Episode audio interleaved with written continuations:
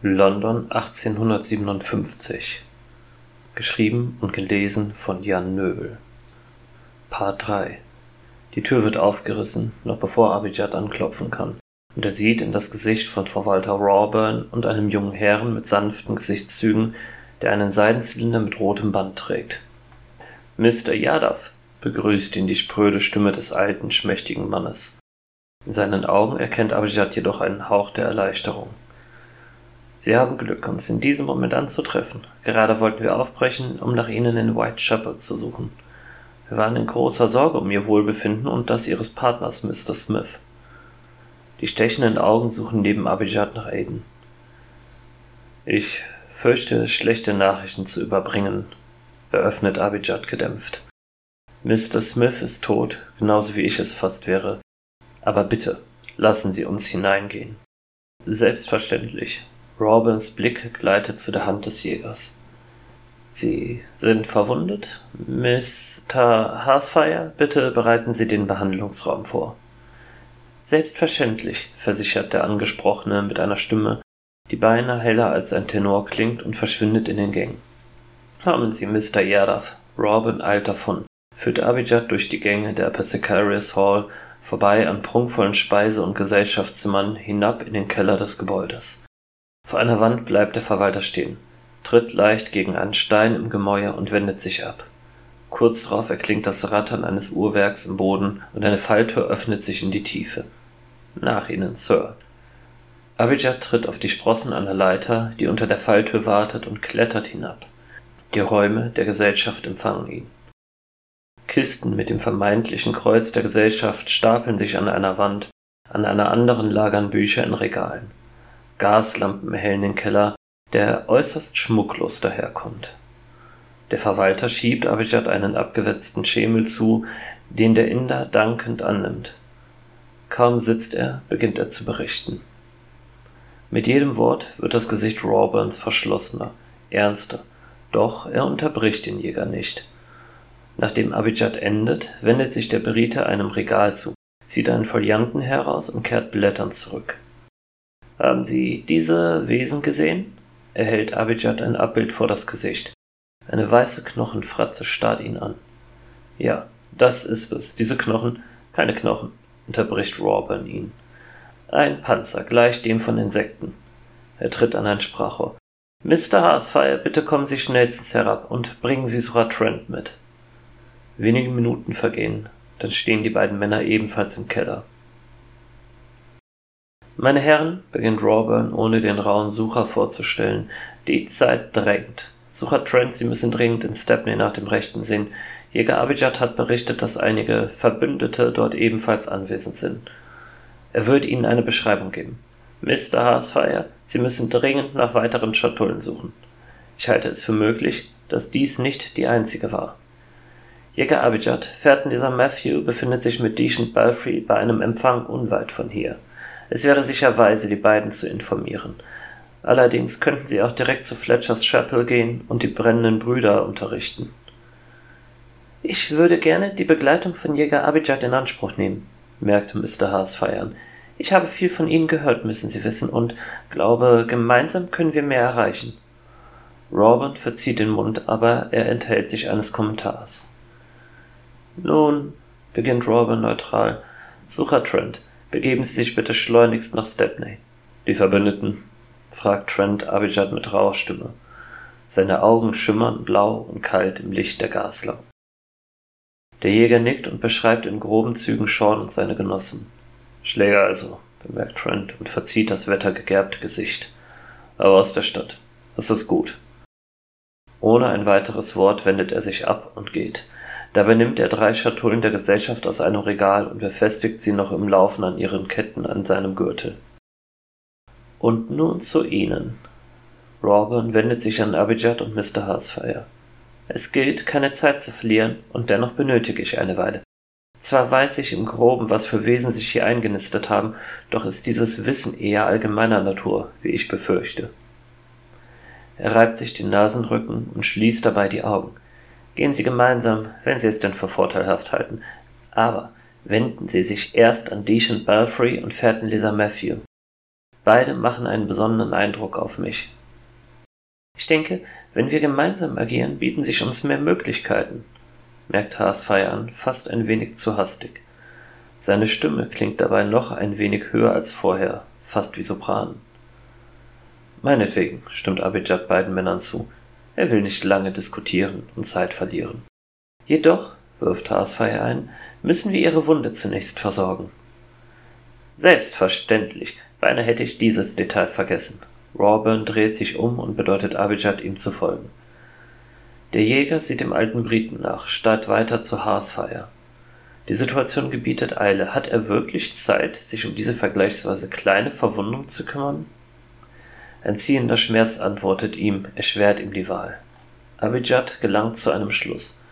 Natürlich, er hat einen Finger verloren, doch er weiß um die Gefahr, die von dem Abgrund ausgeht, und auch die seltsamen Geschöpfe, denen er entkam, nähren seine Sorge.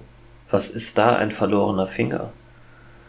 Dafür fehlt uns jetzt die Zeit, protestiert der indische Jäger, doch der alte Brite reagiert gar nicht erst. Schmerzend meldet sich der Fingerstumpf und straft Abijads Worte Lüge. Er versucht gegen den Drang anzukämpfen, sich an der Stelle zu kratzen.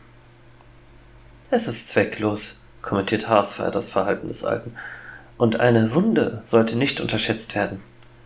Mit leichtem Druck auf den Rücken dirigiert der junge Mann Abijad zur Leiter hinauf und anschließend einen Korridor entlang.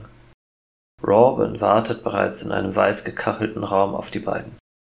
Braune, mit feinsäuberlich beschrifteten Etiketten versehene Flaschen stehen in Regalen und auf einem langen Schrank mit eingelassener Keramikspüle. Der Alte bedeutet Abijad, sich auf einen Stuhl neben dem metallenen Behandlungstisch zu setzen.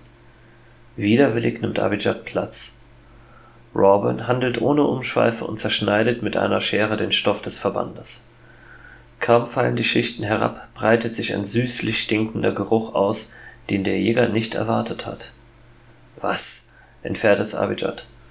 Robin fixiert die Wunde, während Haasfeier sich eine Hand vor den Mund hält und laut hörbar schluckt. Der Fingerstumpf ist mit einer weißen, harten Schicht überzogen, die feucht glänzt und einen Kontrast zu Abijads dunkler Haut bildet. Das ist schlecht, meint Robin trocken. Abijad kann dem Mann nur zustimmen, auch wenn er andere Worte dafür nutzen würde. Was ist das? will er von dem Verwalter wissen. Ein Befall, wahrscheinlich von Sporen der Wesen. Und jetzt Ruhe. Rawburn wendet sich ab und geht zu einem Fläschchen, setzt Abijad an, doch Hearthfire hält ihm in einer eleganten Bewegung einen schlanken Finger vor die Lippen. Robin indes tränkt ein weißes Tuch mit der Flüssigkeit. Sagen Sie, Mr. Yadav, hören Sie ein Wispern? Stimmt vielleicht? Er zieht ein kleines Kästchen aus einem Regal und streut ein Pulver auf das Tuch. Nein, gibt Abijad unsicher zurück und lauscht gleichzeitig in die Stille zwischen den Worten. Momente vergehen, und er will schon fragen, was diese Aufregung soll, da vernimmt er ein fernes Murmeln, so als spreche jemand von dem Ende eines Korridors her zu ihm. Ein Hallen liegt in diesen undeutlichen Worten, ein Fordern. Doch, will er sagen, aber die Worte bleiben in seinem Kopf. Das Murmeln wird deutlicher. Es klingt, als würde ein Schwarm zu ihm sprechen, doch dahinter verbirgt sich eine weitere, einzelne Stimme. Sie wirkt, als dringt sie durch eine verschlossene Tür zu ihm, das einzig Feste in einer dunklen, einsamen Welt. Nein, es ist keine Welt, nur ein Ort, der dazwischen existiert. Abijad hört nun diese eine Stimme, die ihn leitet, die durch einen Riss in der Tür dringt. Ein Schmerz jagt durch ihn hindurch, reißt ihn zurück in seinen Körper und in den Behandlungsraum in Apothecarius Hall. Mr. Yadav, die Stimme dringt durch den Schmerz und die Erinnerung an die Stimmen und das Dazwischen. Er bemerkt, dass er die Augen geschlossen hat. Abijad blinzelt in die Helligkeit des Behandlungsraumes. Sofort schießen ihm Tränen in die Augen. Mr. Yadav, wiederholt Robin. Diesmal liegt der Hauch eines Schulmeisters in der Stimme. Kurz steigen Erinnerungen an Abijads alte Schule in ihm hoch. Kein britisches Internat, aber so nah daran, wie es in Indien nur geht.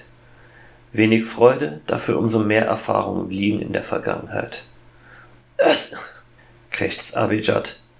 Wie kann sein Mund nach so kurzer Zeit nur so ausgetrocknet sein? Er schluckt, jedoch findet er kaum Speichel im Mund dafür. Ja, spricht eine besorgte, helle Stimme, die Abijad vage bekannt vorkommt. Er hat sie etwas tiefer in Erinnerung. Nehmen Sie dies. Ein Becher erscheint vor ihm, mit einer bernsteinfarbenen Flüssigkeit gefüllt. Abijad führt das Gefäß zum Mund. Der Duft verrät das Getränk, bevor es seinen Gaumen in den Brand von Alkohol versetzt. Der Inder unterdrückt den Impuls auszuspucken und schluckt den Whisky herab. Belebende Wärme steigt in ihm auf, klärt seine Sinne. Robin schenkt ihm einen durchdringenden Blick. Wohl denn, Mr. Yadav, es scheint mir, dass die Infektion doch weiter vorangeschritten war, als ich annahm. Ich befürchte es, gibt Abijad Robin recht. Tatsächlich hörte ich Stimmen, als sie mich darauf hinwiesen. Die Stimmen eines Schwarms, nicht wahr? Ja, bestätigt der Jäger und bemerkt ein kurzes, zufriedenes Blitzen in den Augen des Verwalters. Aber nicht nur. Dahinter lag auch eine weitere Stimme. Sie.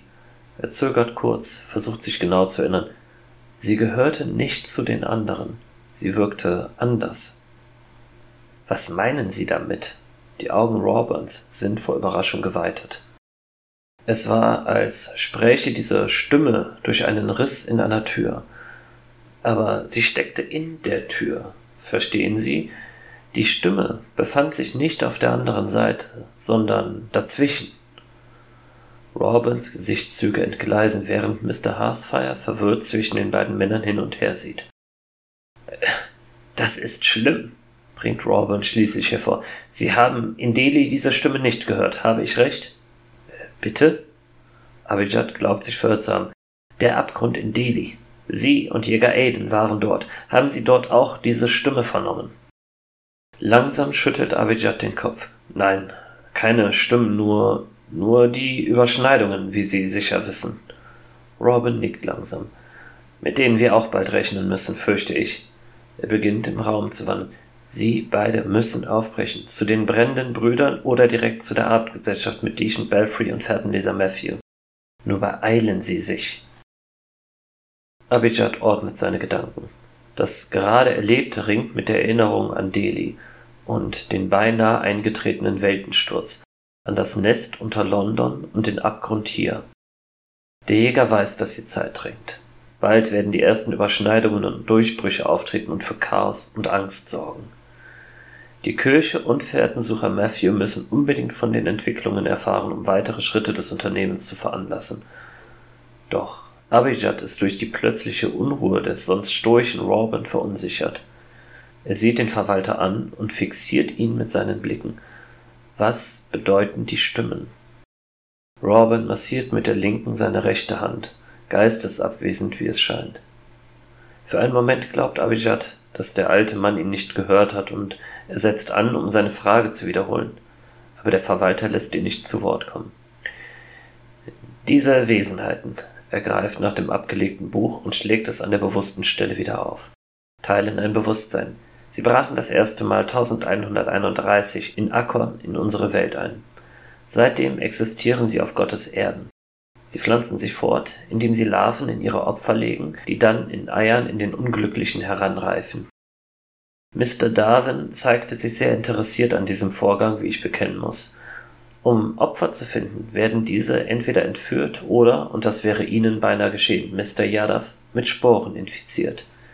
Diese befallen das Hirn ihres Ziels oft überwunden. Robin deutet auf die Hand Abijads. Der Inder spürt, wie ihm ein Schauer über den Rücken läuft. Dieser Vorgang nimmt einige Zeit in Anspruch, aber am Ende ist das Opfer unter völliger Kontrolle seiner Peiniger und hört ihre Stimmen im Geist. Diese willenlosen Wesen werden anschließend als Brutstätte oder Verteidiger des Nestes verwendet. Aber konnten sie die Sporen unschädlich machen? Abijad starrt den Alten groß an. Die Vorstellung, zu einer Marionette dieser Wesen zu werden, behagt ihm gar nicht. Ja, lautet die trockene Antwort. Die verwendete Diktur zerstört die Eindringlinge restlos. Und was beunruhigt sie so sehr? mischt sich Mr. Hearthfire ein. Die Gedankenstimmen der Wesen wurden immer als ein Chor beschrieben, ohne dass eine bestimmte Stimme herausstach. Dazu die Schilderung eines Risses in einer Tür Rawburn atmet tief ein und aus, starrt dabei auf das Buch. Ich fürchte, dass die Wesen mit dem Abgrund eine Verbindung eingegangen sind. Die Eindrücke, die sie beschrieben, klingen nach dem dazwischen, dem Nimbus zwischen den Welten und der Existenz, die darin nun existiert. Aber diese einzelne Stimme wurde noch nie geschildert.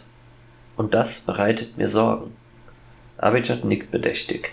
Er hat nur grobe Kenntnisse von dem Nimbus und allem, was über ihn bekannt ist. Die Jagdführer, Fährtensucher, Wallbildner und Verwalter sind die einzigen, die dieses Wissen im Detail besitzen. Abijad erhebt sich langsam und blickt dabei kurz auf seinen Fingerstumpf, auf dem ein matt silberner Fingerhut ruht. Die Wunde schmerzt erstaunlicherweise nicht mehr. Wenn ich Sie richtig verstehe, wendet er sich an den Verwalter, so benötigen Sie Zeit, um nachzudenken. Der Angesprochene schweigt, signalisiert aber mit einem knappen Nicken Zustimmung. Ich gedenke sie Ihnen zu verschaffen. Mr. Harsfire, begleiten Sie mich bitte zum Ball.